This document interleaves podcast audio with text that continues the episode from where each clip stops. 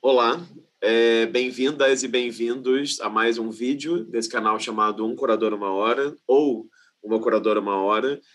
Se por acaso esse for o primeiro vídeo que vocês estão assistindo aqui nesse canal, eu queria só me explicar um pouco né, o que, que é ele. Então, esse canal consiste numa série de entrevistas, de conversas com curadoras e curadores de artes visuais de diferentes regiões do país e diferentes gerações também, diferentes práticas curatoriais, lugares de fala, enfim, é, que atuam nesse momento. E pessoas que atuam desde fora do Brasil, né, curadores brasileiros e brasileiras que vivem no exterior, quanto curadores que trabalham no Brasil também, quanto também curadores estrangeiros né, que vivem no país.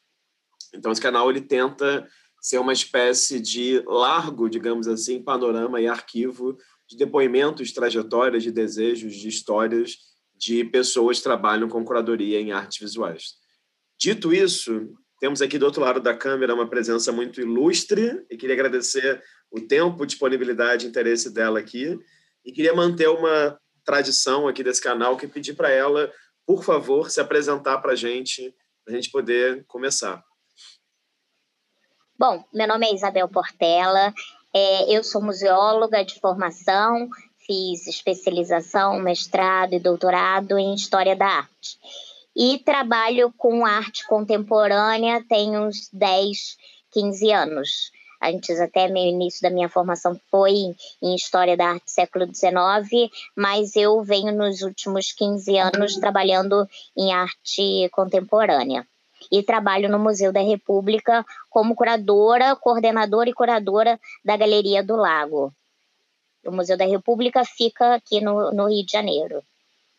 Muito bem. É, como é que eu te chamo durante a entrevista? Te chamo de Isabel, te chamo de Bel, como é que você prefere? Bel, Bebel, pode ser o que você quiser, tá ser, ótimo. Tá.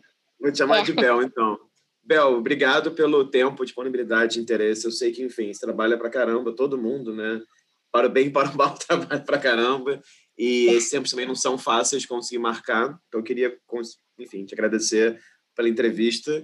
Queria fazer então outra coisa, mantendo uma segunda tradição aqui desse canal, que é pedir para você contar um pouquinho como é que se deu essa sua relação com as artes visuais, ou melhor dizendo, com as artes de maneira ampla, né? Porque, claro, é, você começou a graduação em museologia em 88, né? Que estava no seu currículo, pelo menos, dizendo isso.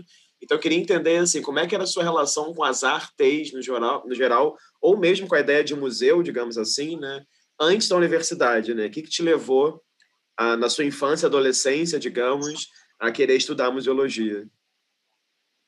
Bom, primeiramente queria muito te agradecer, participar. Eu venho acompanhando é, os seus suas é, falas, suas entrevistas e tenho gostado bastante e fiquei super mega feliz quando recebi então seu seu convite. É, a minha trajetória na para escolher museologia foi muito engraçado. Eu tive história da arte no colégio.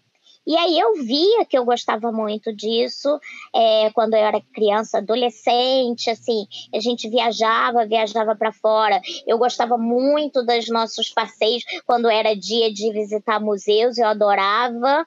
E aí eu eu tinha é, orientadora vocacional na escola e ela foi fazendo a entrevista e perguntando ah, o que, que você gosta. Eu dizia, sei, é, sabe aquela dúvida assim eterna que podia ser de astronauta, arquiteto, a engenheira, a direito e tudo. E aí foi fui falando que eu gostava e foi sempre dando para uma área de humanas e tudo e eu comprei um livro daqueles de, de, de opções de, de carreira. Na época que eu fiz, ainda era Sesgra Rio, hoje tem é, esse, que não é chamado vestibular, é o eu fiz o vestibular, era Sesgra Rio, e tinha, eu fiz para a Unirio e escolhendo ali a, a a faculdade, escolhendo o que, que eu ia escolher. A minha mãe fez biblioteconomia, então isso já foi uma, uma cadeira que já foi encaminhando assim aproximadamente, mas eu não, não me senti naquela biblioteca, aquele pegando livros e ela me explicando um pouco o que era não, aquilo. E aí até que eu conversei com uma orientadora vocacional e eu amava os dias que tinha aula de história da arte no colégio, era assim, era muito engraçado, porque o primeiro, isso foi desde o primeiro ano, do segundo e no terceiro a gente tinha metade do semestre era de história da arte e na outra metade do semestre era trigonometria. Eu nunca entendi até agora como é que essas duas podiam coabitar a mesma cadeira. Então eu tinha 10 e 10 e depois eu tinha, sei lá, 4 e 5 e eu conseguia passar no, no final do ano naquela matéria, porque na trigonometria era péssima e não e não saía.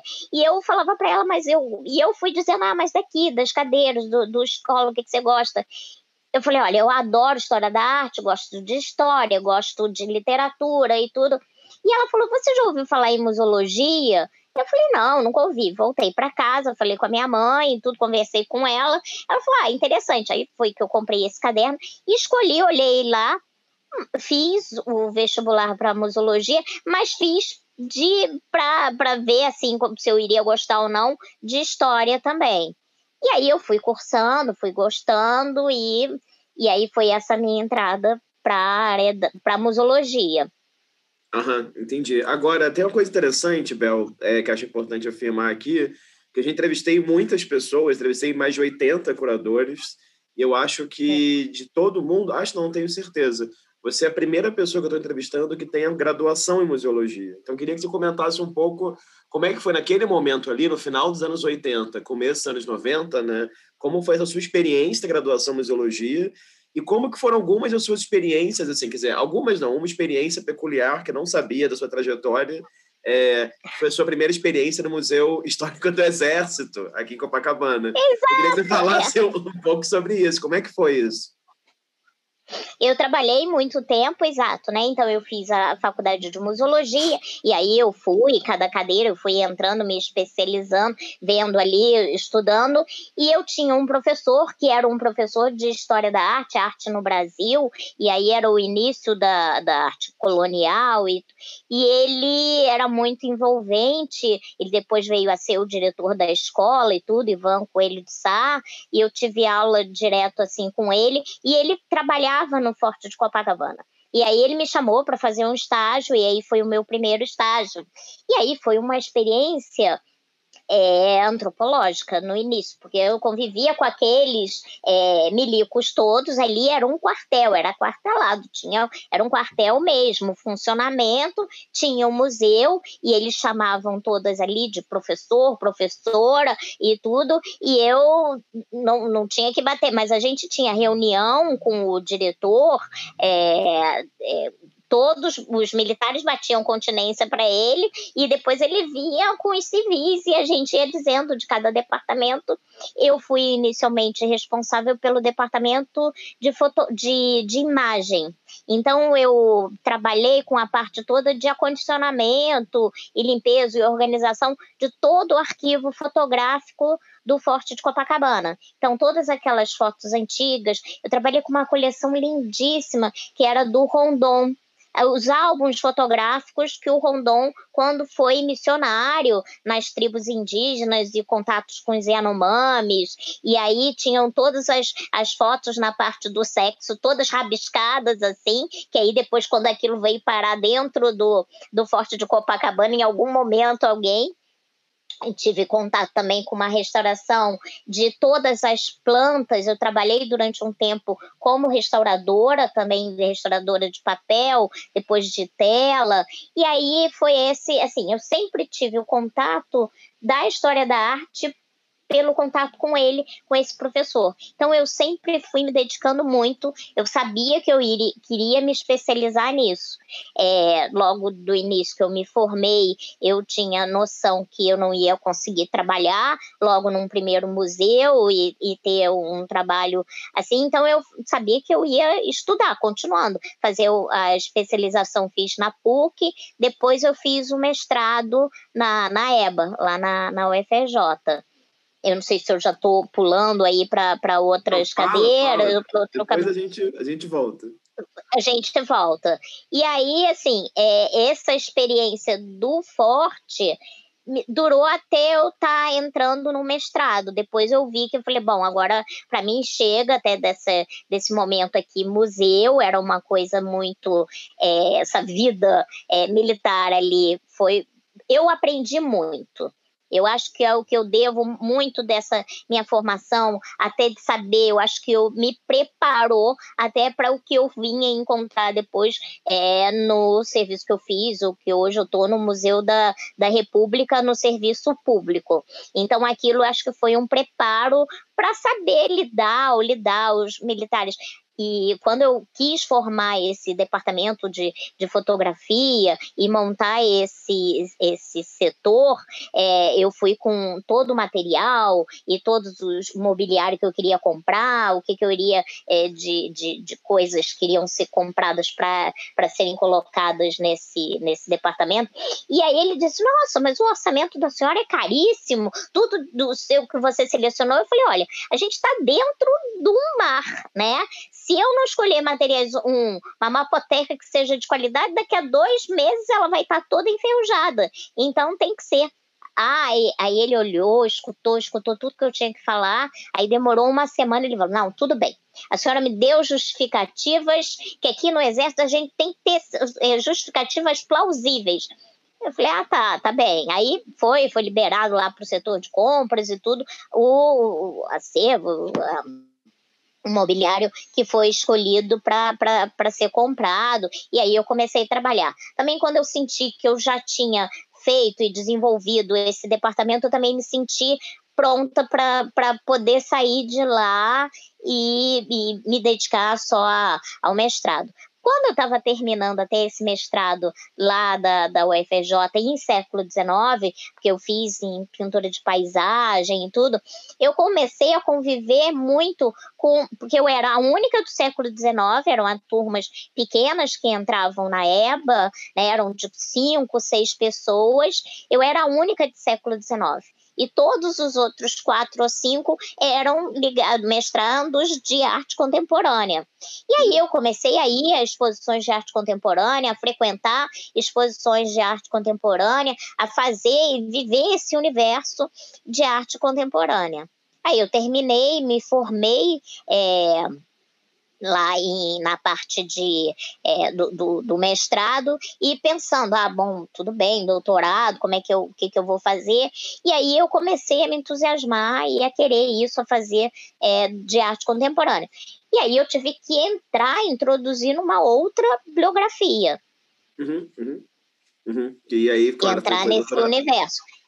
Exatamente. E aí, doutorado Mas que você fez não... sobre, sobre anos 70, né, depois? Anos 70. Exatamente. Mas até para entrar para a prova, eu tive que acabar com toda a bibliografia que eu tinha, que eu já, já era uma bagagem, e entrar. Então, eu tive que começar com do zero, praticamente, em termos de leituras e, e, e coisa frequentei muitas aulas como ouvintes da Glória, de várias pessoas ali dentro, na EBO, até na PUC mesmo, da Cecília, para ouvir, para entrar, começar dentro do ambiente, né, transformar minha cabeça de século XIX para uma de arte contemporânea. Então, eu fui fazendo esse processo de moldagem de, de mente, né?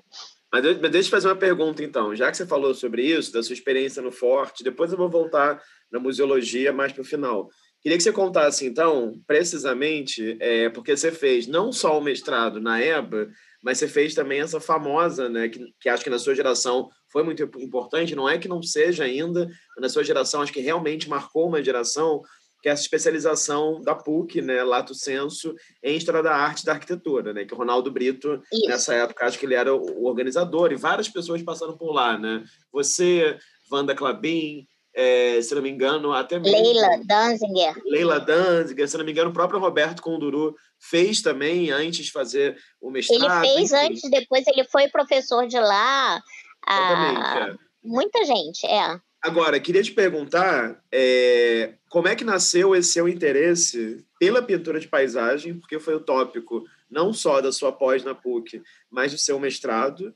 É, enfim, queria que você comentasse mais, assim, claro, como é que foram essas experiências acadêmicas e como é que foi ser essa pessoa, como você própria se chamou aí agora, do século XIX, nesse momento, né, ali, em que eu sinto também que é um momento em que uma série de pessoas começou, claro, você no Rio, é, Ana Cavalcante, Jorge Collins em São Paulo, então uma série de pessoas começou a olhar a produção de arte no século XIX com um novo olhar, né? Então, como é que foi para você isso tudo?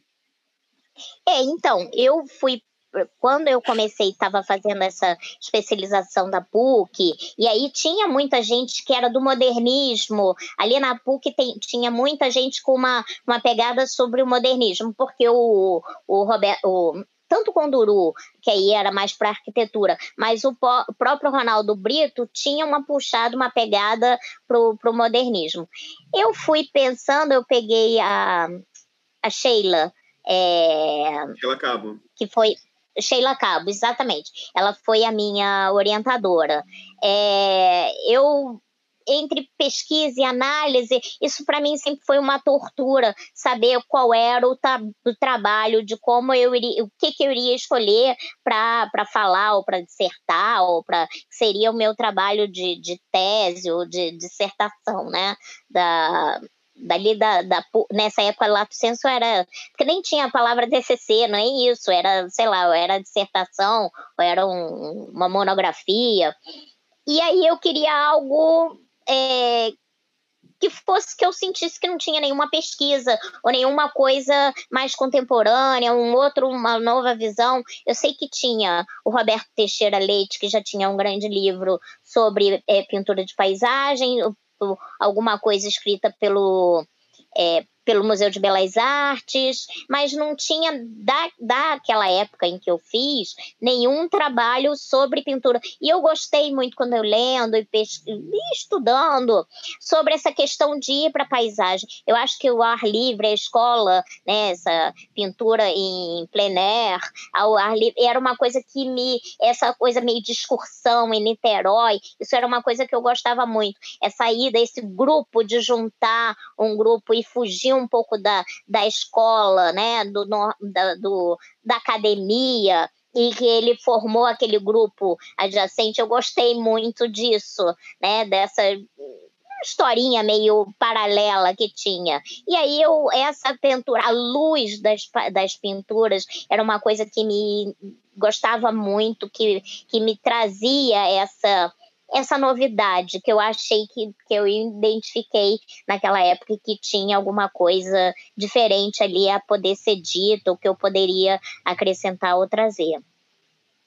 Entendi. É, e aí, no caso, no, na, na especialização, foi sobre o, o, os green, né? Quer dizer, o, na verdade, a pintura de paisagem e o green. E aí, no caso, no, no mestrado, foi um pouco mais amplo o recorte que você deu, não foi?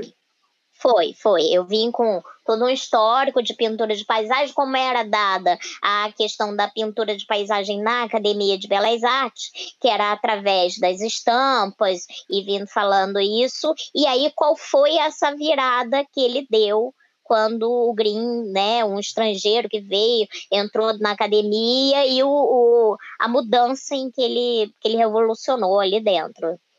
Entendi. É, agora, pensando aqui, prosseguindo um pouco, é, me chama a atenção também ver que a sua primeira curadoria, pelo menos segundo o seu portfólio, né, não sei se teve outras exposições antes, e, e claro, né, o que você relatou agora do Forte de Copacabana não deixa de ser também né, um pensamento de alguém que estava na museologia, mas também pensando nisso e construir um, um acervo e como mostrar e como conservar. Eu acho que já tem algo curatorial ali, né, de certa forma. Mas a primeira curadoria que você assina é essa em 2005 da Denise Catilina, chama Blueprint. Queria que você contasse um pouco como é que foi essa primeira experiência na curadoria e queria te perguntar uma coisa que eu tenho perguntado para muitas pessoas, se é se você se intitulou como curadora ou se alguém falou, ah, a Isabel está fazendo essa curadoria e de repente você falou assim, nossa, virei curadora sem nem perceber. Como é que foi esse processo? É, exatamente. Eu acho que eu virei curadora.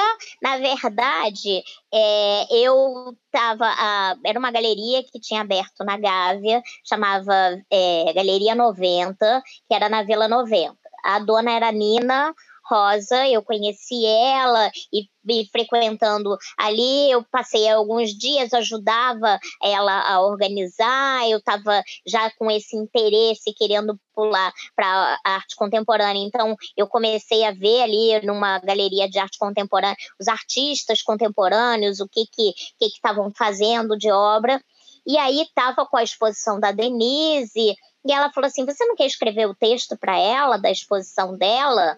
Ai, texto, não, como é que é isso? E aí eu comecei a conviver com a Denise, a começar com ela ir lá no Parque Laje, a estar tá com ela, e a ver, e aí assim, é, a, a, Nina estava é, na, na época da, da organização da exposição e de vez em quando a, a Denise sumia e tudo. Então eu estava ali meio com uma ponte entre as duas e acompanhar o trabalho dela. Então eu acho que eu caí nisso sem realmente entender que isso era curadoria.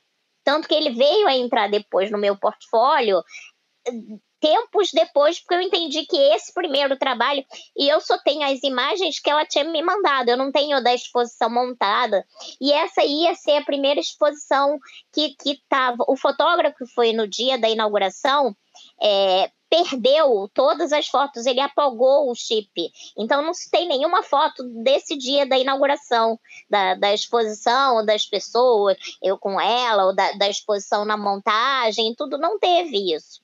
E eu é, não tive nenhum trabalho, nem pensei isso em fotografar montando e tudo, do ter essa, porque eu não tinha nem esse entendimento que isso tinha. Eu fiz um texto introdutório que ela gostou muito dessa primeira exposição, mas eu não tinha é, realizado. Óbvio que depois, pensando, isso foi é um, um, primeiro texto curatorial, um primeiro acompanhamento de projeto, mas é, só vinha linkar isso tudo depois, muito uhum. tempo depois.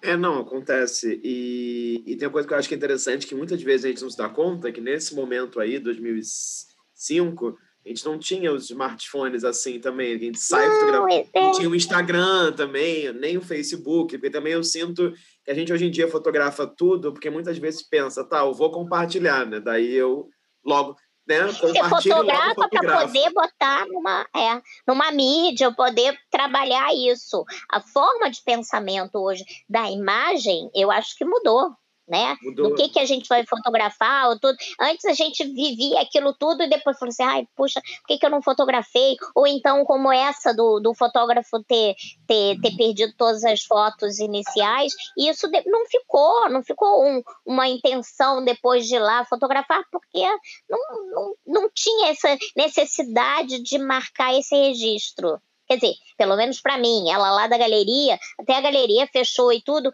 e eu não tive esse eh, preocupação de pedir a ela depois as imagens, se ela teve alguma coisa desse sentido. Agora, é... queria te perguntar então, porque você falou uma coisa aí uns minutos atrás que eu achei interessante. Você falou de como você fez esse mestrado sobre século XIX, você começou a conviver com muitas pessoas que trabalhavam com arte contemporânea e você usou, acho que um termo aí que achei curioso. Falou, não, então eu tive esse momento de transição para a arte contemporânea. E aí, não sei se é uma coincidência ou não, mas eu acho que é uma coincidência, mas eu não sei. Em 2006, você tanto começa o doutorado, quanto entra no Museu da República. Então, eu queria que você Exatamente. falasse um pouquinho, Bel, sobre como que foi essa transição. E eu falo isso por quê? Porque como eu vim da história da arte também, eu sou um cara que trabalhou com muito tempo com o Renascimento, etc., com algum, quando alguns amigos meus lá do, né, de mais tempo do Renascimento, que seguem com o Renascimento, me olham, eles falam algo muito parecido. Ah, não, porque o Rafael migrou para arte como, como se tivesse um portal, assim, se atravessasse o portal e seu interesse mudasse. Eu queria e que você passa para lá, para o outro lado, é. Como que foi esse processo para você? Então, o que acontece foi o seguinte: eu, na época, é, fiz museologia, já estava nesse período de estudar para a prova do doutorado. E eu estava, então, em casa estudando, me preparando e tudo, não estava mais ligada, trabalhando com museologia. Eis que surge um grande concurso do IFAM, ainda era IFAM nessa época. Aí, eu, aí virou uma grande tortura, porque eu falei, não, o que, que eu vou fazer dentro de um museu? Já dediquei essa é, vida de museólogo, eu já acabei, eu não quero. E eu tinha o meu pai e falou assim, não, ele faz só para você dizer que fez. Desse. E ele foi me levando na maciota. Ele foi assim: não, não tem problema. Você faz com que nenhum, nenhum interesse para passar. E você faz, só faz a inscrição. E a, pá, fiz a inscrição no, no, no, no concurso do, do IFAM. Aí eu falei assim, ah, E eu tô aqui estudando, eu falei, olha só, duas sortes de acontecer da pessoa ganhar, passar em duas provas ao mesmo tempo não acontece. Então eu vou me dedicar à prova do doutorado e vou estudar para essa, porque é isso que eu quero, eu quero fazer o doutorado. E vou fazer essa prova, porque meu pai quer, que é um qualquer, uma, uma segurança, que ele estava dizendo, vou fazer a prova e ponto final. E fiz a inscrição e estávamos com uma viagem marcada, a gente ia para Portugal, e aquele negócio nada do IFAM marcar a prova, quando vai ser a prova, eu fiz estava é, com passagem, com tudo comprado, quando o IFAM lança a, prova, a data da prova. E assim, a prova era é, domingo, né, é, no dia é, 19. Eu chegava de viagem no dia 18 de manhã. Aí eu falei assim, bom, que vou fazer essa prova, tendo viajado, era quase um 20 dias, o que, que eu vou fazer, não vou saber, não sei nada, que eu vou estar super cansado. Meu pai, não tem problema, você vai, a gente te deixa lá, você faz a prova e não tem problema, você não passar, não passou, não sei o que. E fiz a prova, fui lá no domingo, era é, era uma escola na Praça Paris. Era uma dessas escolas enormes, todo mundo fazendo concurso. Eles foram comigo e ficaram lá esperando. Eu fiz a super descontraída, sem nenhuma esperança. Eu falei assim: vamos fazer logo isso aqui, preencher, terminar e tudo. E fui para lá, falei: pronto, fiz o que você queria, fiz a prova, agora não, não vou ver mais. E fiquei estudando e nesse meio tempo veio a prova do doutorado e era aquela sequência que é a prova escrita, depois a entrevista, depois a prova de línguas e eu focada nessa prova do, do doutorado e tudo. Até que uma amiga minha me liga e diz assim: ah, parabéns, você entrou, é, tá, tá, tá bem qualificado. E eu falei assim: poxa, mas já saiu a prova, o resultado do doutorado? Falei: como é que você está sabendo? Ah, tô aqui, tenho acompanhado. E eu falando de uma prova e ela falando de outra. E aí eu falei assim, mas do, do, afinal, do que, que você está falando? Ela falou assim, Isabel, eu estou falando aqui do resultado da sequência que está saindo, do resultado aqui do, do, do concurso, do IFAM. Aí eu falei, uai, como assim? Ela falou assim, você não tá vendo, não viu nada? Eu falei, não, não, eu não vi. Eu não vi resultado, não vi, acompanhei nada. Bom, resultado, estava indo bem, teve lá análise do e tudo. Resultado, eu fiquei em terceiro lugar no concurso. E aí eu pude escolher o caminho. E por sorte, eu entrei e passei também lá no doutorado. Então foi isso que aconteceu. Quando eu entrei, foram as duas coisas ao mesmo tempo. Uhum. Mas, mas, é, assim, mas assim, pensando mais intelectualmente, assim, você acha que foi para você como é que eu posso dizer isso? Você sente que essa transição, que essa, esse começo desse trabalho mais com arte contemporânea foi tranquilo para você por parte das pessoas? Ou você sente que, por exemplo, algumas pessoas tinham algum preconceito por você ter vindo de uma pesquisa mais do século XIX? Como que foi também nesse outro lado, né? Porque eu sinto que muitas vezes, curiosamente, no Brasil, muitas pessoas é, têm alguma resistência com pessoas que vêm da história da arte e que trabalham com arte contemporânea. Especialmente quando a pessoa, enfim, vem de uma história da arte que, é, que cujo tema de pesquisa não é arte moderna ou arte dos anos 70, enfim. Então, eu queria que você falasse se você, enfim, como é que você vê, como é que foi para você essas questões, enfim. É, então, é, quando eu escolhi o Museu da República, que eu tive a opção de escolher para onde eu iria, eu me deparei que existia já a Galeria do Lago, já era uma galeria de arte contemporânea. Estava na época até com uma exposição da Anabela Geiger. Lá, muito legal e tudo, eu vi e fazer. Só que, é, ok, eu não, eu não pude ir para lá. Porque ele falou: não, você entrou, eu tive que ir trabalhar na parte da, da museologia, reserva técnica, fui lá e fiquei. O processo, assim, eu não vou dizer que tem. Eu, é, não foi fácil, mas também eu não sei se teve uma. O, o não fácil não foi pelo preconceito da passagem desse do século XIX ou da história da arte para a entrada. Foi porque é, eu tive que ir abrindo um espaço novo. Né? É literalmente desbra desbravando esse caminho, esse espaço e quais eram os campos em que eu iria estar tá atuando.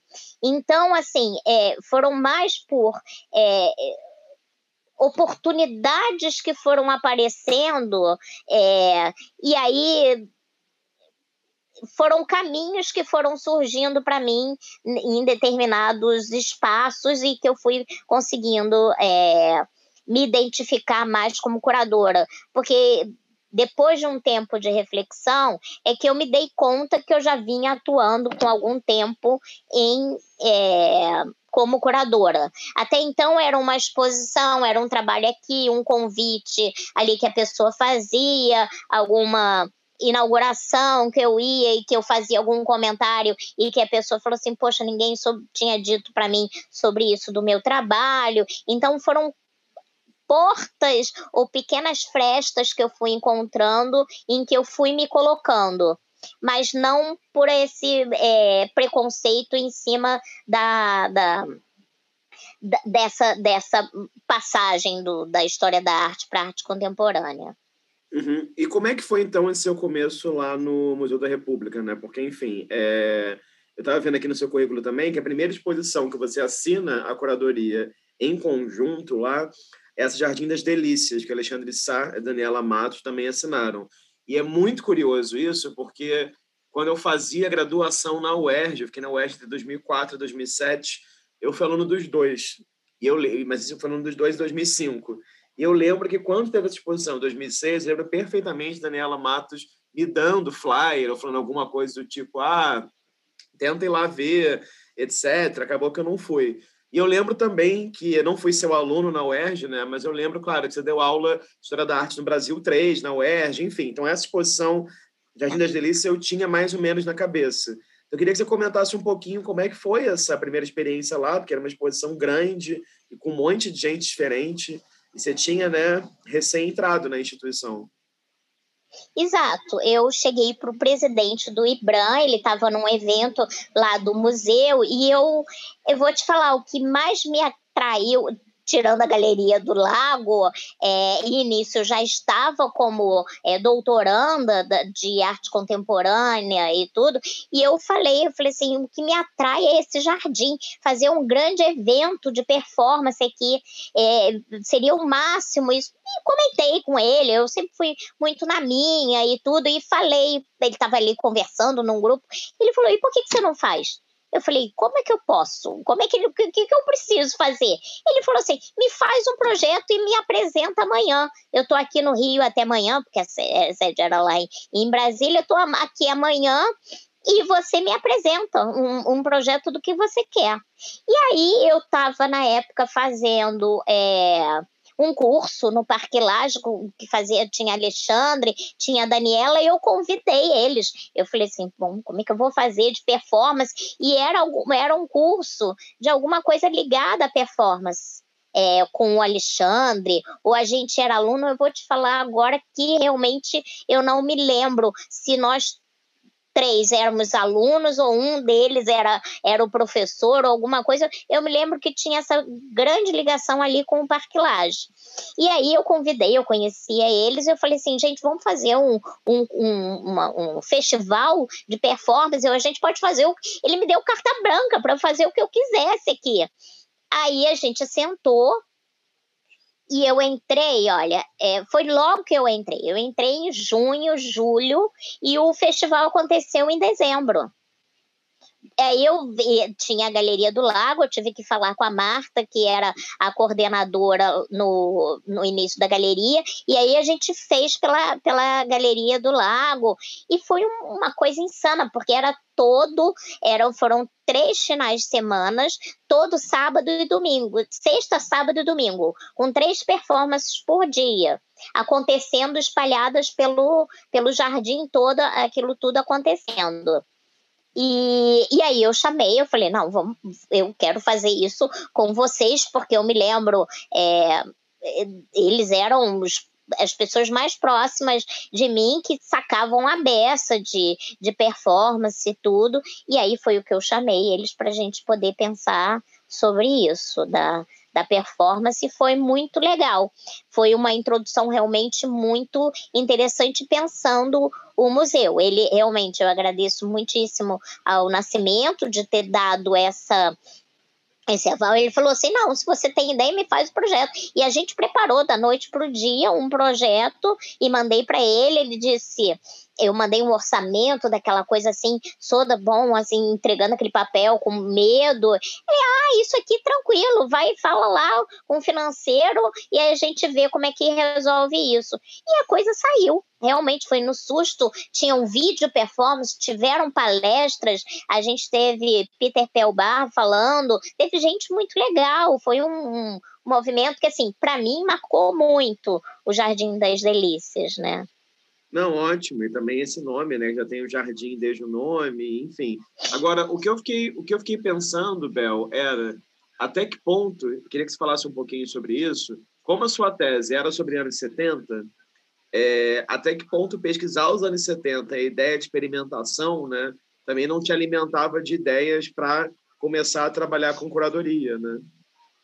Exatamente. Assim, começou pensando, trabalhando, entrando nesse universo dos anos 70, que aí eu, né, eu, não é que eu tenha descoberto pesquisando para isso, mas veio as, as performances que começaram um pouco nesse, nesse período. Eu vi também foi um pouco depois, mas teve um, um grande evento do Fernando Coquearalho, que foi no Oi Futuro, só de performance dos anos 70 era de vídeo, vídeo performance, foi muito muito legal, foi um pouco depois assim.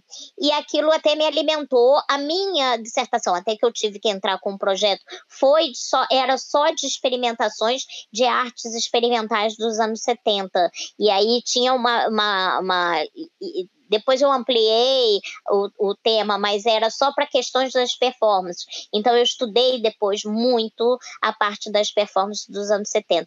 Então eu estava muito imbuída desse perfil de performance dentro desse período. E o jardim, que é uma coisa que é, eu fui trabalhando e depois você, você vai vendo pelo trabalho. É sempre sair um pouco da galeria do lago e, e pegando esse gancho com o jardim. O jardim sempre realmente é uma coisa que me atrai lá até hoje. E é esse público passante do museu, que era uma coisa que quando eu cheguei eu estava muito fascinada, era esse público. E que a gente tem uma, um número de 10 mil pessoas diárias que circulam ali dentro.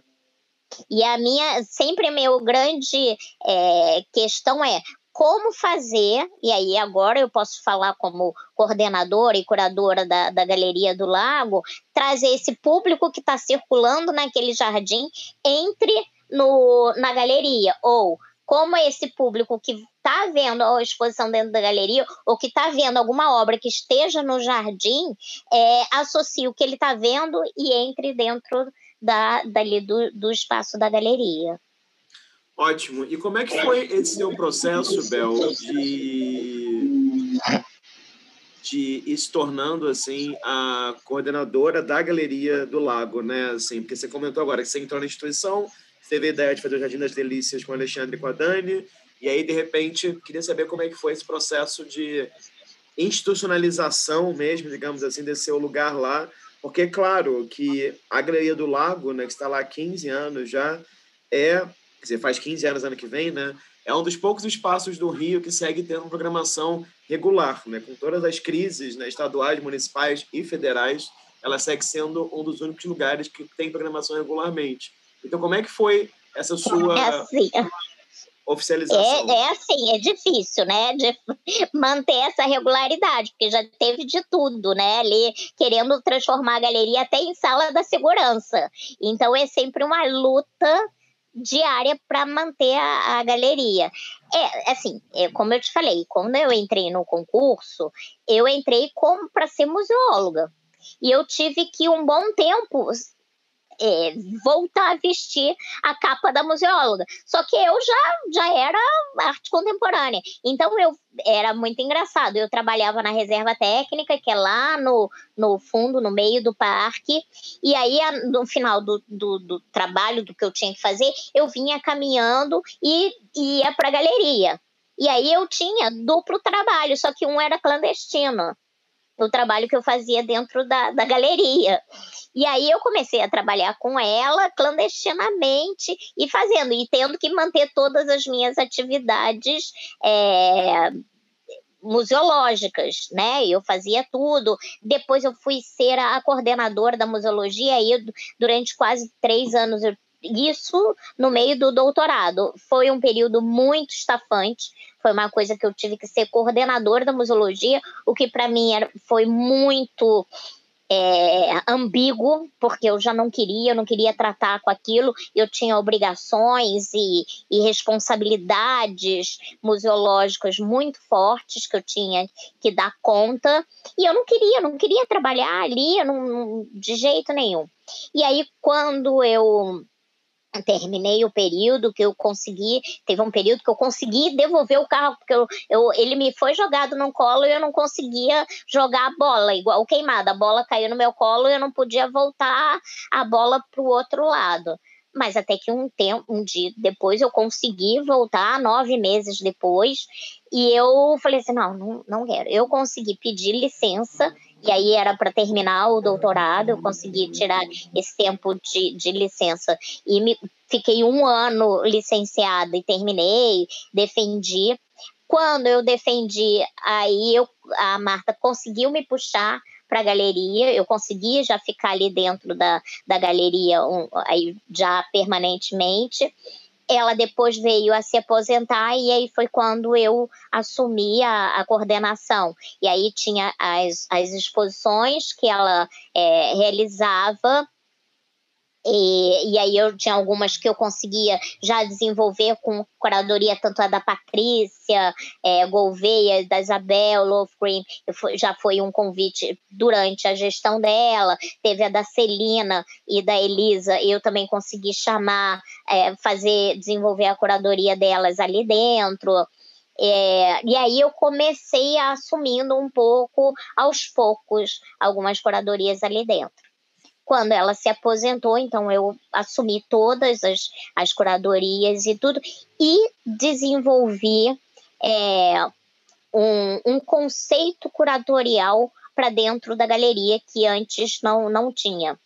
Esse que eu acho que foi que eu acho que foi o diferencial, assim, porque, como eu te falei, né, já quiseram transformar ali em casa da, casa da guarda, é, espaço do educativo, aquilo ali em outras épocas tinha sido uma biblioteca infantil e queriam voltar. Então, eu o tempo inteiro, durante algumas gestões de diretores, eu tive que estar o tempo inteiro provando porquê de uma galeria de arte no Museu de História a existência, né? Por que, por que é importante uma galeria de arte, o porquê que essa galeria está fazendo aqui, e a Marta sofria isso também, e aí quando ela teve a aposentadoria dela, achavam que, falou assim, bom, então agora é uma manobra mais fácil e eu consegui sustentar o porquê da existência da galeria.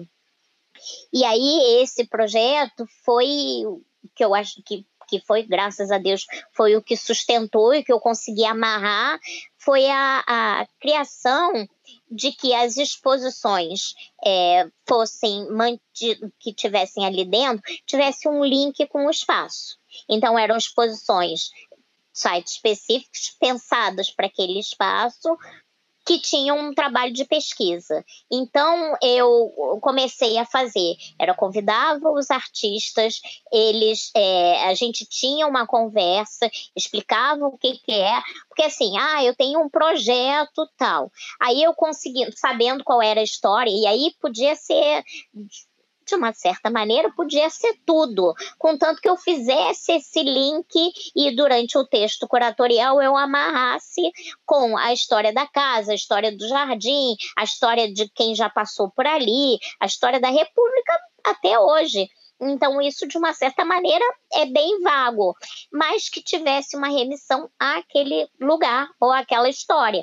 Que, né, quem, quem tá aqui no Rio de Janeiro sabe a importância que tem a casa do, do né, aquela casa com aquele jardim, aquele museu, tem uma importância, já foi sede do governo e ele foi uma casa do século XIX, uma casa é, que, tem, que eu digo que ele sofre de crise de identidade, porque ele é uma casa toda do século XIX, com características de, de século XIX, com moradores escravocratas e tudo, todo do, do né, foi um mercador é, importante, muito rico ali da época, que construiu aquela casa, e depois ele é a referência da República. E ele tem todo um andar que é um andar é, muito característico de uma moradia de século XIX.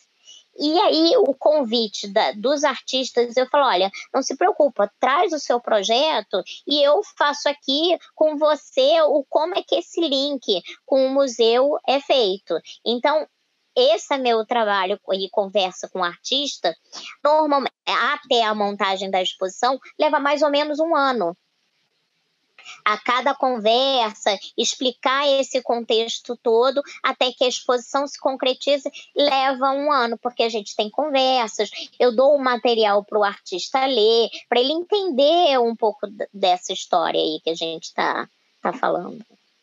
Agora, é, quando eu olho a sua programação desses últimos é, 14 anos, né?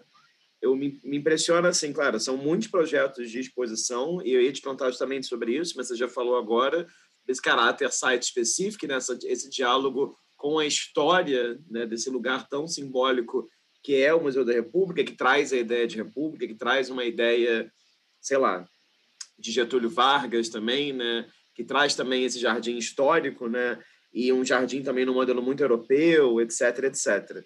E aí, eu não vou conseguir falar o nome de todo mundo, porque é muita gente, mas enfim, algumas pessoas que passaram, Serena Portela, Elisa Pessoa, é, Bruno Miguel, Ivan Grilo, Rui Macedo, Josias Benedito, Adriana Fortes, Alberto Saraiva, Mário Grisoli, Úrsula Tautz, Raul Leal, é, acho que é Mário Piva e Pedro Varela, minha letra é péssima, Rosana Ricaldi, Felipe Barbosa, Eloá Carvalho, Zé Carlos Garcia, Carla Chaim, Patrícia D'Angelo, João Magalhães, Simone Michelin, Maria Laete, Kátia Willi, Pedro Maier e, Sa e Sari. É Sari. É... Sani, Sani Guerra.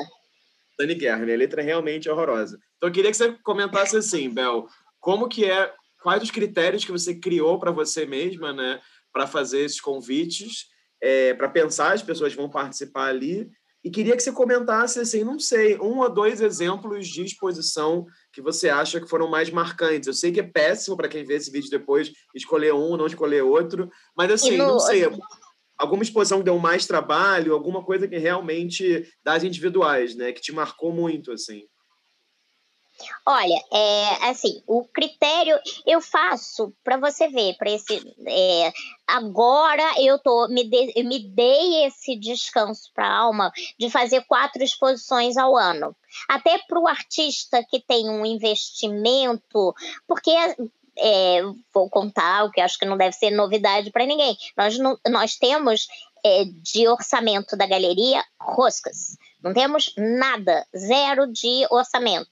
O que eu tenho agora de orçamento é para banner, plotter e a recepcionista que está dentro da galeria. Então, é, eu trabalho com um convite que às vezes é quase um, um, um presente de grego para o artista, porque não tem o verbo. E aí, assim, eu já, já passei a botar mu muito do meu dinheiro no último tempo que eu falei, não, agora chega também isso, porque às vezes para comprar, para fazer, para as coisas andarem, e aí eu espero assim, já fiz muitas é, parcerias, eu já fiz com o Instituto de France, eu já fiz algumas, veio o artista um português, o Rui, é, ah, você falou, eu, é, Rui Macedo, Rui Macedo. Eu ia falar Rui Castro, mas não é Rui Castro, é Rui Macedo. Ele veio, veio com uma bolsa. O Ivan Grilo, ele ganhou uma bolsa Funarte de fotografia, um prêmio. E aí ele fez a exposição lá. É, eu fiz uma exposição que foi um coletivo de mulheres, elas, delas, elas, é, é, elas, delas. E aí foi também um prêmio da Funarte. Então eu escrevia muito projeto com os artistas, a gente ia escrevendo em editais para conseguir. É, ao mesmo tempo, assim, eu faço né, relatórios de finais de ano e eu vi a quantidade de projetos que eu inscrevi. Surgia um edital, surgia alguma coisa, eu ia, preparava e mandava e conseguia. A gente lá dentro do Museu da República, por, várias questões que não são é, propriamente do museu, a gente nunca pôde ter uma, uma associação de amigos. Então, que poderiam ser por onde poderiam verba, entrar logo que eu entrei no museu, ainda tinha alguns patrocínios, tinha verba, tinha essa associação de amigos por questões lá, é, tiveram que acabar uma associação que já existia e aí nunca se criou uma outra.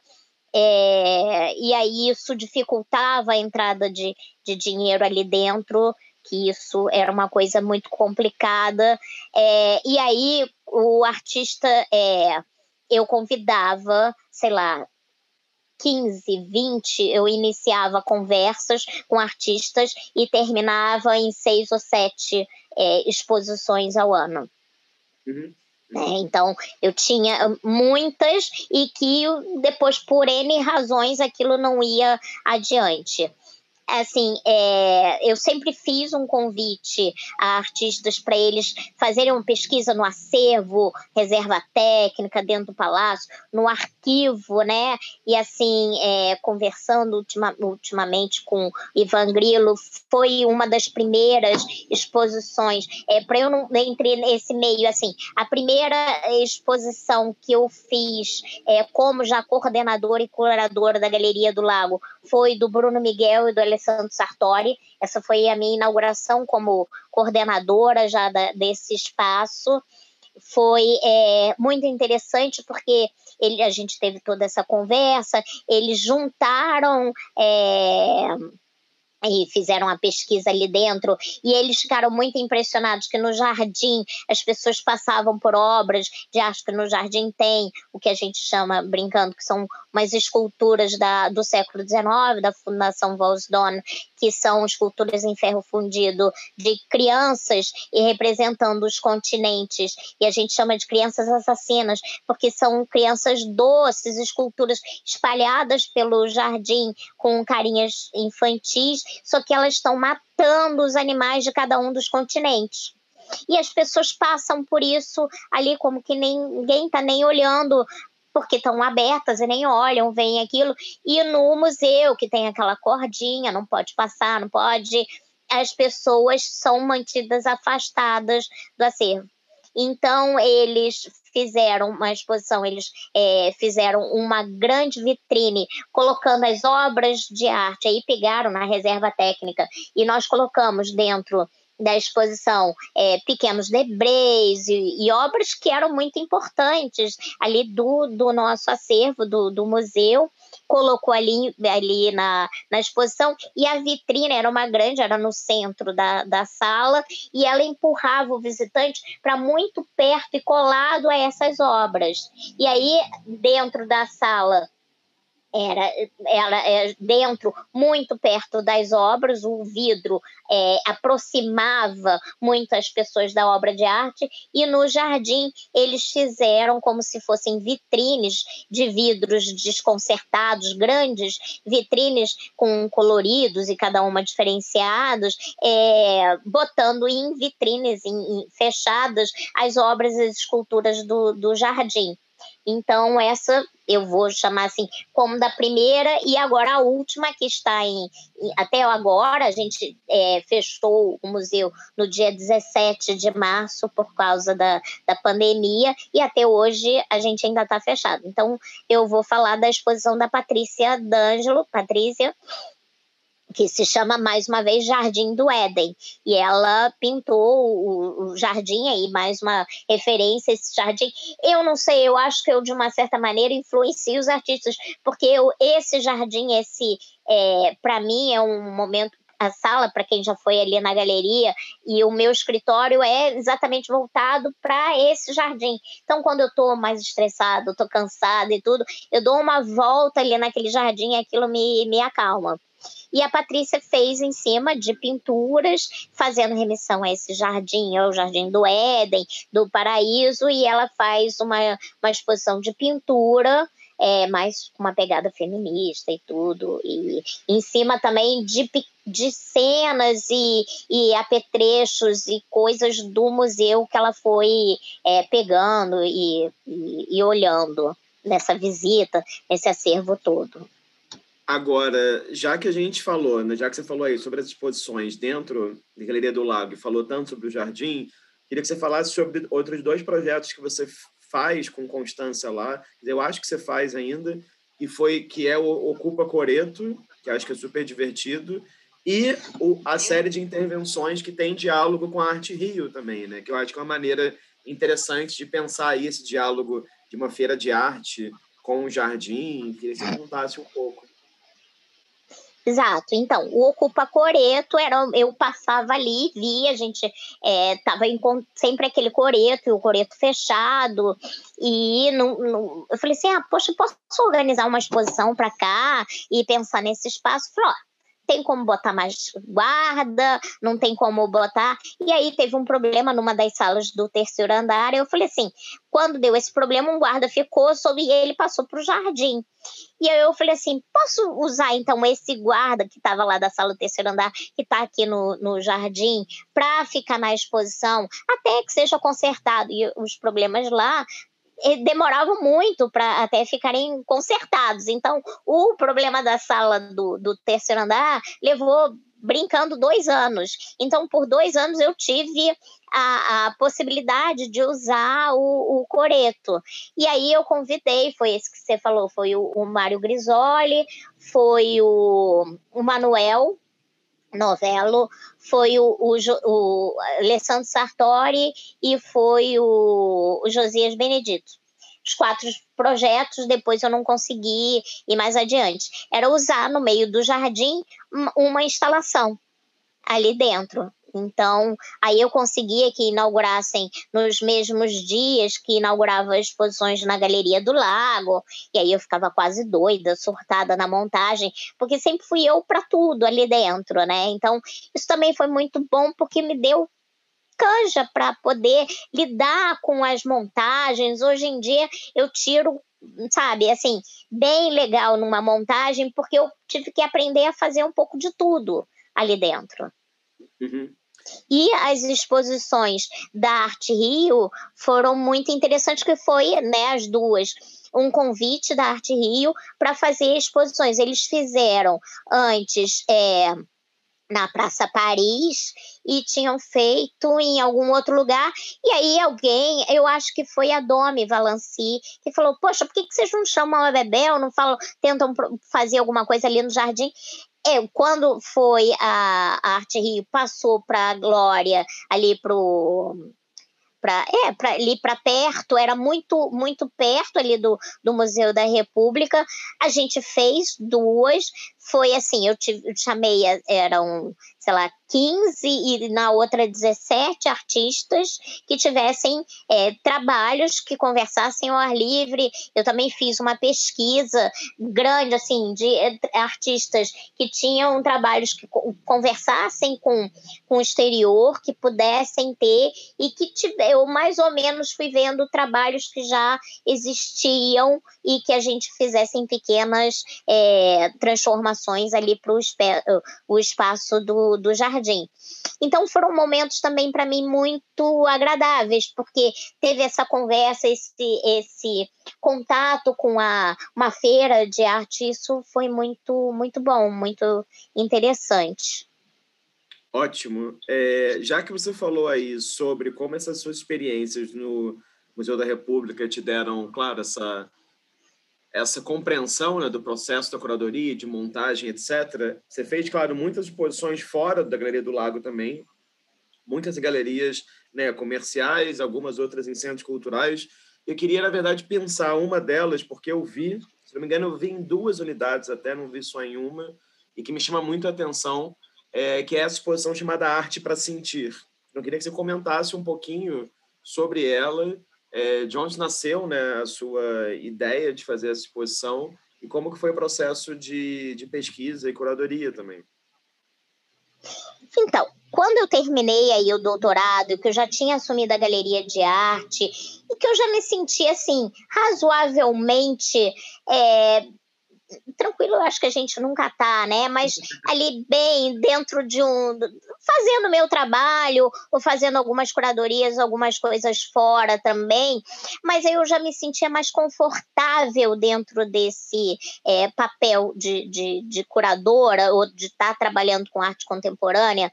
Eu comecei a dar um olhar maior para uma outra coisa que me interessa e que me interessava muito, mas que eu nunca tive tempo e não queria me dar este tempo, que era olhar para a questão da deficiência. Então, dentro dessa exposição, eu consegui juntar duas áreas muito importantes para mim, que é a questão da acessibilidade com a da arte contemporânea.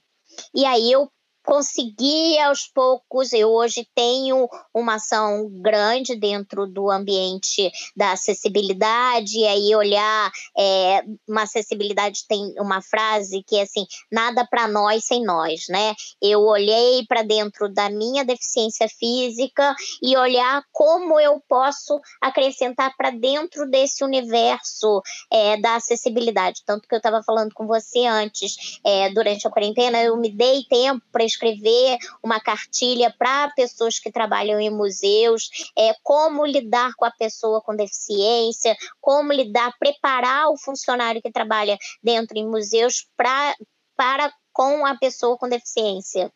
Então, é, eu tenho feito palestras e falado bastante até na parte da, da quarentena nesse é, sobre a questão da, da acessibilidade, falei bastante sobre essa exposição.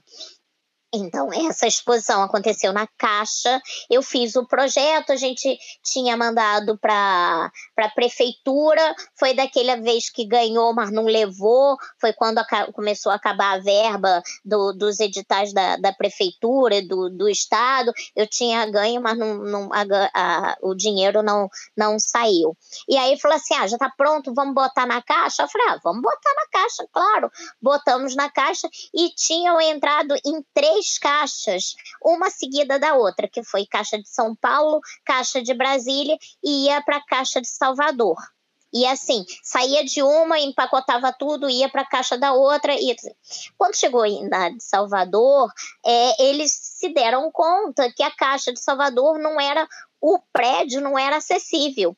Então não pôde acontecer. Eles usaram Bom, foi o que disseram. Que iam fazer, porque não tinha elevador, a caixa era em dois andares, tinha que subir uma escada enorme, ela não tinha. E chegar ao prédio mesmo, tinha degraus, não tinha rampa, não tinha nada. Só quando eles entenderam que o projeto era falando de acessibilidade, que o, o gerente de lá entendeu que não, não poderia acontecer lá, que ia ter um, um problema. Quando foi feita a visita técnica é, do, do, do, do, produtor, ele falou, mas essa caixa não é acessível. E aí ele entendeu o que, que era o projeto e aí não, não pôde acontecer. E aí, então, é isso. Eu fiz um projeto, eu fui começando a pesquisar é, porque tem né, a questão do, do, da deficiência física da pessoa, a gente acha que é só ou, dos espaços, é só colocar uma rampa e aí tá tudo resolvido, né? Essa você resolve a questão da deficiência física. E as outras deficiências, o que a gente chama das sensoriais, que é a deficiência é, visual, né? As pessoas cegas, e as auditivas, que são para as pessoas surdas, né? Como levar arte, como eles iriam, né? A física, se você leva, tem uma rampa, se você tem um elevador, as pessoas podem ver e tudo entender e vem compreendem a obra de arte, né? Mas se não for uma é, obra e que você tenha é, o toque, ou que seja é, audio, auditiva, ou que, que tenha quem tem, quem tem cegueira não, não vai entender, ou quem tem alguma outra deficiência não, não, não entende. Então eu fui pensando nisso, como tratar. E aí foi uma, uma questão que eu quis colocar de uma arte que fosse, porque a gente tem, é, já vi várias exposições que só podem tocar um determinado objeto ou uma determinada coisa quem for é, deficiente. Quem não for, não pode tocar. Eu falei, mas isso é outro absurdo. A gente continua segregando e, e eliminando uma outra parcela de pessoas, né? É, hoje quer dizer, nem é mais hoje em dia. Se a gente for ver pelo censo de 2010, 24,95% da população tem algum tipo de deficiência algum tipo.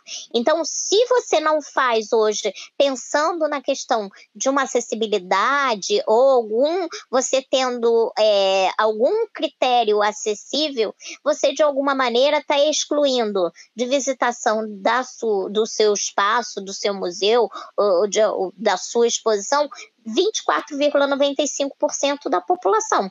Isso, segundo o censo de 10 anos atrás, 2010. Esse que teria que ter tido agora, 2020, um outro censo, e não, não teve. Então, essa exposição, ela partiu do, do critério em que ela pudesse ser tocada, mexida, vista, tateada, pudesse ser eh, manipulada de todas as formas. Então, eu juntei obras que já existiam, com obras em que eu fiz um convite aos artistas para que pensassem uma, uma, um objeto segundo a, a, a poética de cada um né? Então eu passei o, o critério da exposição e fiz esse convite ao artista para pensar isso. É, é uma exposição que foi tanto na Caixa de São Paulo de Brasília, seis artistas, que foi o Ernesto Neto, que já tinha a obra dele, que era do tambor, e aí é uma obra que as pessoas com cegas, elas é, sentem uma vibração e até surdas sentem uma vibração muito forte. O tambor faz um boom e aí vibravam, sentiam muito forte essa essa vibração do tambor. É, e lúdica, a exposição toda é muito lúdica, então as crianças também têm. É, na exposição de São Paulo foram 50 mil pessoas, mas na exposição de Brasília foram 75 mil pessoas visitando a exposição. Então foi um número bem expressivo, as crianças gostavam muito. E não por, assim, coincidência ou não, não sei, estava naquele processo da Caixa do Rio, eu nunca consegui expor essa exposição aqui no, no Rio de Janeiro. Então, eu, é o meu desejo com agora a questão da pandemia, das pessoas poderem tocar e tudo, eu não sei como é que vai ficar, mas um dia quando é, essa questão toda acabar, ela vai poder voltar a ser manipulada e tudo.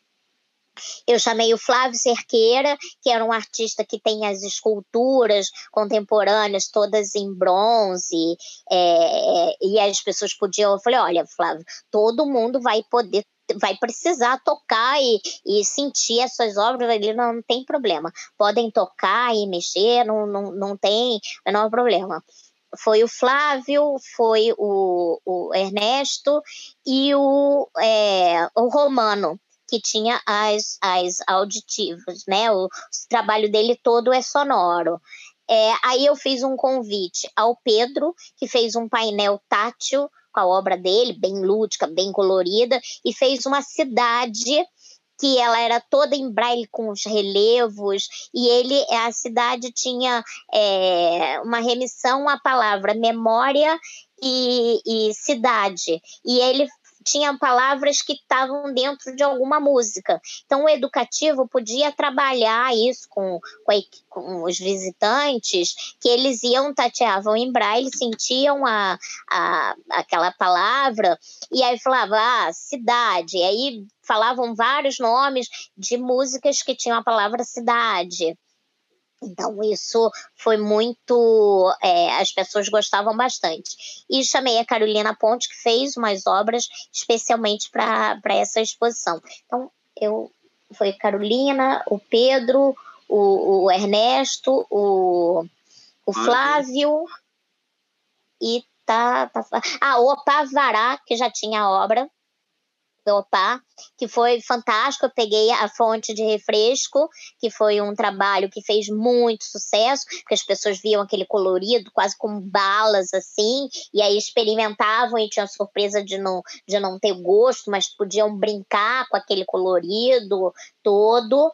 Então foi uma exposição que ela podia também se reformatar em vários é, espaços.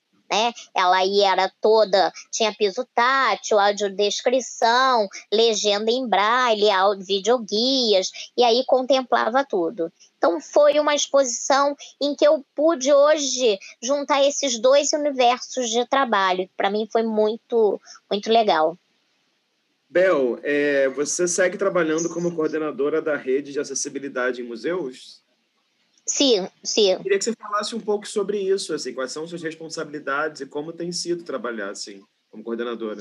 É a RAM, né? Ela é uma, uma rede exatamente é, não oficial. A gente encontra pessoas de, da área de museu e normalmente são do setor educativo que gira e que fala e que bate trocas de experiências em museus, do que, que são atividades, do que, que pode ser, acontecer. É, a grande maioria dessas reuniões acabam sendo lá no Museu da República mesmo, porque eu vá, mas a gente tende a circular. Agora eu estava fazendo mais as reuniões no Museu Histórico, e aí são. É, mais espaços para a gente trocar experiências. O que, que os museus estão fazendo, e cada vez mais, é, como atividades que são para o público acessível, né? Que a gente precise atingir a esse público. Uhum. Agora, queria te fazer uma última pergunta, antes de a gente ir para as imagens que você trouxe, é, terminando aqui.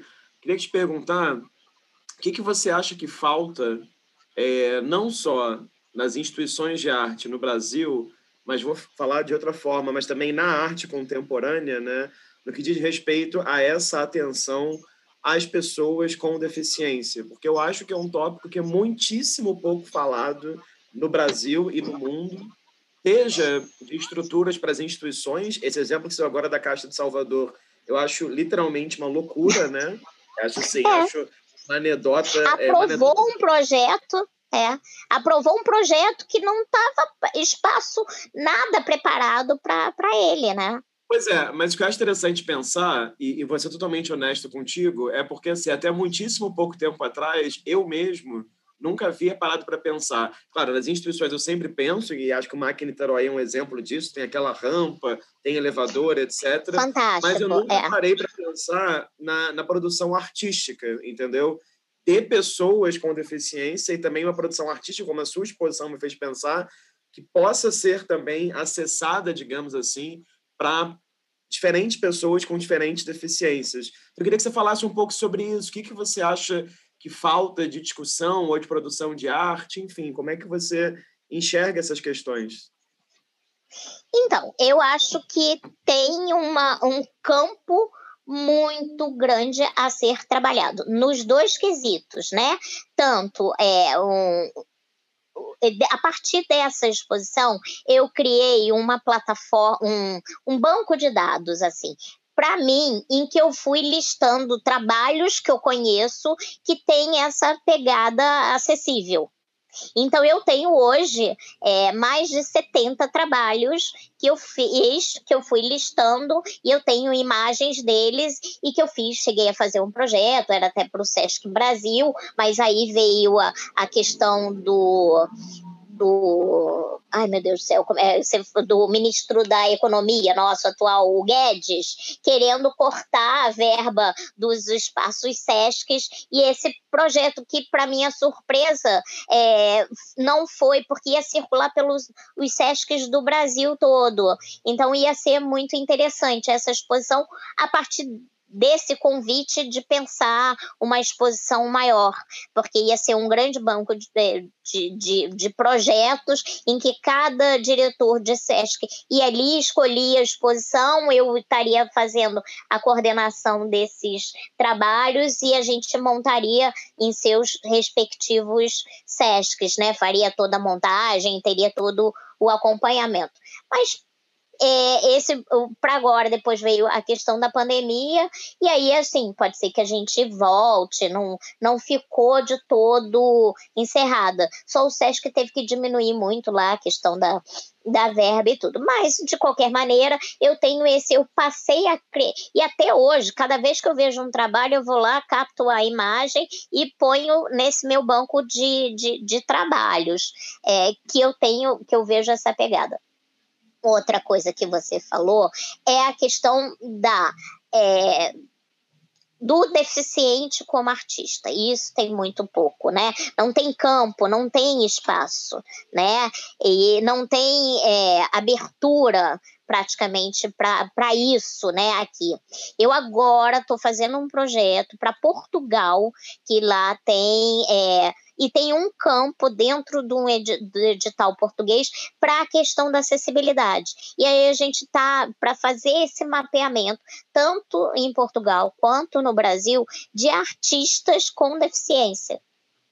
E aí a gente fazer esse seminário vai ser uma exposição que eu vou fazer acompanhamento de projeto e tudo vamos, a gente está aplicando lá para Portugal, que tem uma abertura maior que na verdade o que, que acontece? Como o Brasil é um país que não teve guerras e que a gente não tem mutilados de guerra, a questão da acessibilidade chegou aqui muito tardiamente. Se eu posso te dizer, a gente entende. É, assim, São Paulo já década de 90, o início dos anos 2000. Aqui no Rio de Janeiro, tem uns 5, 6 anos que a gente ouviu falar na questão de acessibilidade e vamos fazer plan, vamos fazer rampa e vamos adaptar o que, que é audioguia, o que, que é videoguia e trazer, porque até então parecia assim um público inexistente, que não a gente não era uma cidade que não se tinha deficiente e não se fala nisso e não se pensa no, não se olhava para esse público, né? Em que quanto cada vez mais as pessoas estão querendo frequentar e ir aos museus. E aí é o que eu, que eu sempre falo, no, no, eu tenho um, um, curso que eu dou inteiramente de graça e faço, que é uma conscientização de equipes de museus, e aí eu tenho ido a, a todos os museus, agora estou com uma parceria com o MAST, aquele de astronomia que fica em, em São Cristóvão, de trabalhar a equipe e, e entender, porque uh, no início mais do que agora. É, por que, que os museus, de repente, precisam ser acessíveis e está se falando tanto de rampa e, de repente, eles da equipe, ninguém, as pessoas não entendiam o porquê que está falando tanto nessa questão de acessibilidade. Porque como se fosse, de repente, um assunto que surgiu do nada. E não, as pessoas estão aí e elas querem sair, querem frequentar e querem ir aos lugares. Uhum.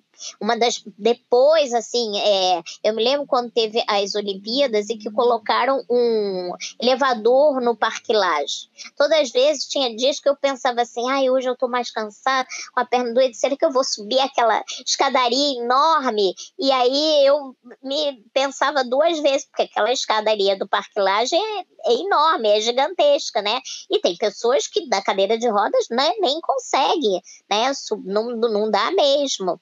Então, eu não sei se ainda aquele elevador continua lá ou não, mas é, é uma coisa que, que é, os lugares precisam pensar. E aí, hoje em dia, eu, eu trabalho em museus, existe um grande embate, que é o IFAM versus né, as adaptações para é, os prédios, né? Então, isso é uma grande, uma grande questão. Ótimo, Bel, muito bom te ouvir e pensar sobre as questões todas também e possibilitar que outras pessoas que estão vendo e ouvindo possam pensar sobre elas também. Exatamente. Isso é importante porque é abrir uma outra janela para ver e a, a, Caixa, ela tem, ela é grande patrocinadora de Jogos Paralímpicos. E uma das, das minhas atribuições que eu tive que fazer foi uma visita com atletas paralímpicos na exposição. E o que eles mais disseram foi assim: "Nossa, eu nunca vi, eram duas corredoras cegas e tinham um outro esporte que eu, que eu não me lembro, que é que tinha um menino surdo. E eram poucos, assim, foram seis de uma visita, depois acho que teve uns oito mais em outro. Mas eles disseram que nunca teve uma, uma exposição pensada para eles. Eles sempre têm uma peça que é, faz agora, São Paulo, uma determinada peça, tem a exposição inteira, e uma peça é acessível, tem algum dispositivo acessível. Ou durante o trabalho educativo, eles fazem pequenas adaptações das peças de uma peça em si que ela é feita. Então, ter uma exposição que é totalmente voltada para o público é, deficiente, ele principalmente para as questões sensoriais, é um, um diferencial, mas é um, é um momento para a gente dar um clique e pensar, porque essa primeira, né? Assim, a gente pode pensar e, e até convocar outros curadores a pensarem isso também, né? Uhum, uhum. Com certeza, com certeza. É, vou compartilhar aqui a imagem que você trouxe. Vamos ver se tá. vai tá. travar tudo aqui ou não. Tá.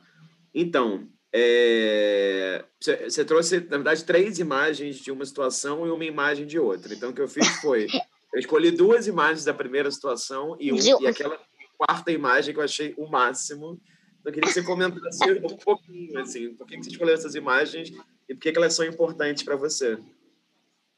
Então, essa né, é uma imagem que são todas as mães e pais de santos, vocês estão vendo com máscara, que é uma, uma foto atual, foi agora de outubro, final de setembro, início de, de outubro, e foi uma, uma coisa assim, eu não tive uma participação diretamente, mas tenho porque está nessa instituição que é onde eu trabalho e que me emocionou muito, muito. Primeiro, ela é cheia de camadas e de histórias dentro dessa casa. Como eu falei, o Barão de Nova Friburgo foi um grande escravocrata. Ele tinha um navio que ele, ele pegava os escravos e trazia da, da África para cá. Ele tinha fazendas quando ele faleceu. Ele tinha 77 fazendas cafeicultoras e ele é, uma quantidade. Ele só ficou rico assim com a quantidade de escravos que ele tinha e é, essa casa foi construída com um trabalho escravo, então é, esse são fotos de comemoração de mais de 100 anos do acervo do sagrado, que hoje está se chamando acervo do sagrado, que foi é, para o Museu da, da República.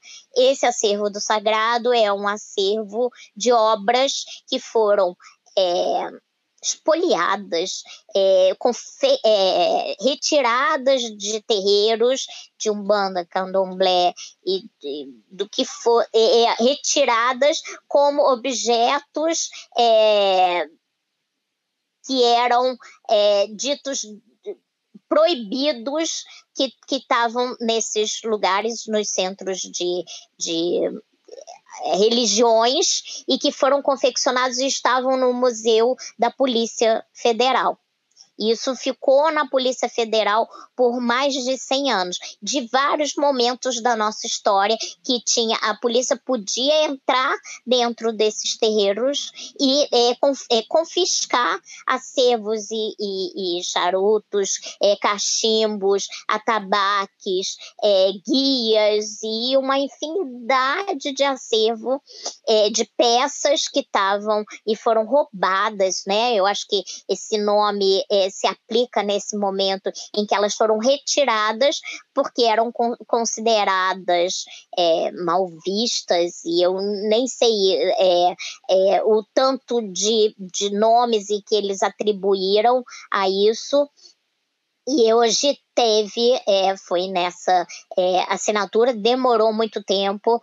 Eles frequentaram, é, fizeram uma grande pesquisa para decidir uh, os pais de santo e as mães, para decidir qual o espaço queria esse acervo ir, e foi selecionado escolhido o Museu da República. Foram por eles escolhidos. Então, teve uma assinatura do IFAM, do Museu da República e de várias é, mães e Paz de Santos, que é, fecharam esse acordo e esse acervo hoje se encontra no Museu da República. Então, eu acho que ele é muito simbólico, é uma retratação histórica de muitos anos, que é o início desse processo que a gente pode é, entender que é uma, uma reflexão de um erro histórico muito grande, que veio com.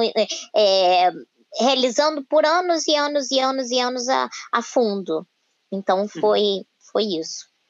Cadê a segunda imagem? Aqui, essa tá segunda tá aqui. imagem né? Elas todas ali na reserva técnica, que é o espaço onde elas foram é, parar, e com todos os que assinaram esse decreto e essa passagem desse acervo para lá.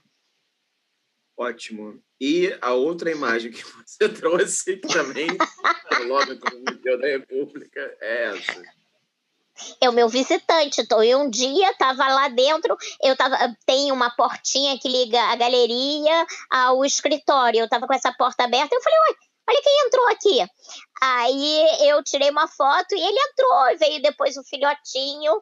E essa é a para mim, né? É a grande beleza de estar ali dentro, porque a gente acompanha todos esses animais que estão ali, os patos, quando nascem da última é, ninhada, agora nasceram mais, sei lá, sete ou oito patinhos, e mas teve uma ninhada que nasceram 24, e a gente acompanhava e torcia, porque a cada noite morria um, que o gambá tinha pego, que o sei lá o que tinha outro. Eu sei que no final sobreviveram seis patinhos, dos 24 sobreviveram seis, até que a, e aí tem todas as brigas do pato com o marreco que brigam e tudo. E aí tem esse casal de pavão e a pavoa, e nasceram durante lá o trabalho da, no, no museu dois pavõezinhos. E aí eles passeiam por lá, entram na, no, na galeria, entram no espaço,